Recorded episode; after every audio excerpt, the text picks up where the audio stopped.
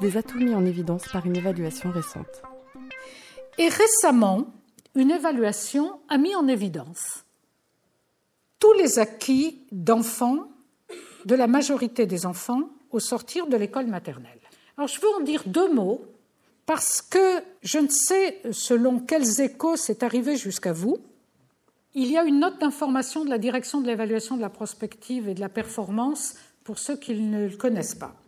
C'est cette comparaison entre les acquis des enfants au début de CP en 1997 et en 2011. Certains journaux euh, s'en sont fait l'écho. Finalement, ça n'a pas eu un retentissement extraordinaire, comme si finalement les bonnes nouvelles dans l'éducation nationale étaient suspectes. Qu'est-ce que nous dit cette étude? Eh bien, elle nous dit que, confrontés à des mêmes épreuves d'évaluation, 15 000 enfants entrant au CP en 2011 ont en moyenne des résultats nettement supérieurs au panel de 10 000 enfants qui avaient été évalués en 1997. Bon, bien, il y a 14 ans entre les, entre les deux, c'est une éternité scolaire. Ben, c'est pas faux. Alors, pour que vous sachiez tout, et je vous invite à regarder la note d'information de l'ADEP pour tous ceux que cela intéresse en détail, parce que rien n'est caché. Ce qui est intéressant, c'est que dans toutes les épreuves, il y a eu des progrès. Lecture, conscience phonologique, prélecture, je vais revenir sur la prélecture tout à l'heure, euh, numération, écriture, mémorisation, euh, compréhension de phrases, enfin, dans tous les domaines, il y a des progrès. Il y a des progrès pratiquement de même ampleur en moyenne pour les enfants issus de toutes les catégories sociales. Ce qui veut dire que les enfants issus des milieux défavorisés ont progressé comme les enfants des milieux favorisés. Mais ce qu'il faut que vous sachiez, c'est que tout cela n'abolit pas les écarts entre les enfants. Dire qu'ils progressent tous, mais comme ils progressent tous de la même façon, c'est une sorte de translation des choses.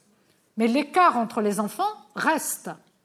Et il reste avec cette chose qui peut être inquiétante, c'est que selon les épreuves, il y a un quart à un tiers des élèves de début CP qui ne réussissent pas. Et on voit bien où est le problème. C'est-à-dire que la maternelle peut monter, monter ses niveaux pour les meilleurs.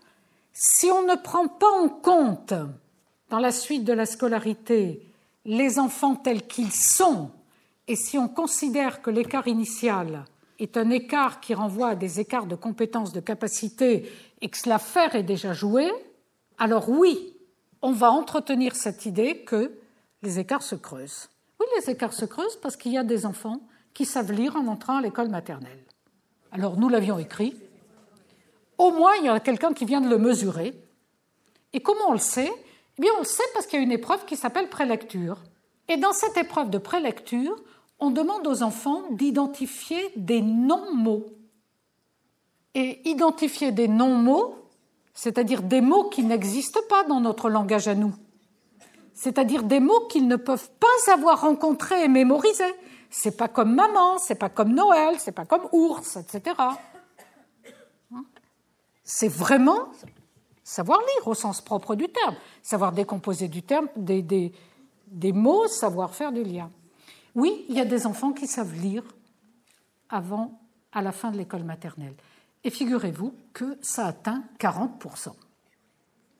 Ce qui veut dire que l'école maternelle sait faire, sait faire avec ceux qui peuvent apprendre, mais ça ne veut pas dire que l'école maternelle doit être envahie par ces activités qui pourraient s'apparenter à un dressage qui permet de réussir à certaines épreuves, attention, si nous ne travaillons pas encore une fois avec ceux qui sont les moins avancés, on continuera à nous dire, au fond, que l'école maternelle ne remplit pas son office.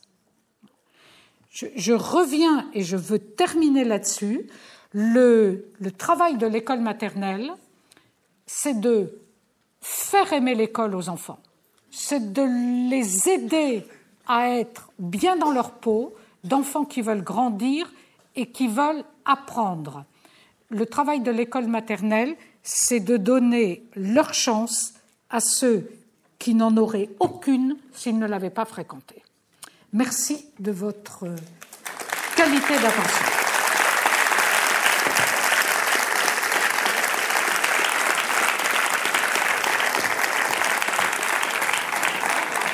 Merci beaucoup, Madame Bouy. Je crois que on peut dire que vous nous avez donné beaucoup d'élan, beaucoup d'envie de, de, poursuivre et surtout de belles pistes de réflexion et d'action. Je vous remercie tous pour la qualité de votre attention. Nous avons une matinée euh, très chargée, très riche, très intéressante. Merci encore aux, à nos deux intervenantes. Nous allons poursuivre cet après-midi entre formateurs, mais pour les enseignants, cette année, un temps fort est prévu sur cette problématique et des enseignants de vos écoles y participeront. Merci beaucoup et à bientôt. Bon retour. Conférence enregistrée le 16 octobre 2013 à l'espace culturel Albert Camus du Chambon-Feugerolles dans la Loire, dans le cadre de la journée départementale Accueillir l'enfant et lui apprendre l'école, les missions de l'école maternelle. Cette conférence a été organisée par la Direction des services départementaux de l'éducation nationale de la Loire, sous la responsabilité de Patricia Pichon, IEN Enseignement à l'école maternelle, avec l'appui du pôle départemental École maternelle. Prise de son et réalisation audio, Simon Gattegno, CRDP de l'Académie de Lyon. Voix, Magali Devance. Remerciements à l'équipe technique de l'espace culturel Albert Camus au Chambon-Feugerolles et à la municipalité du Chambon-Feugerolles.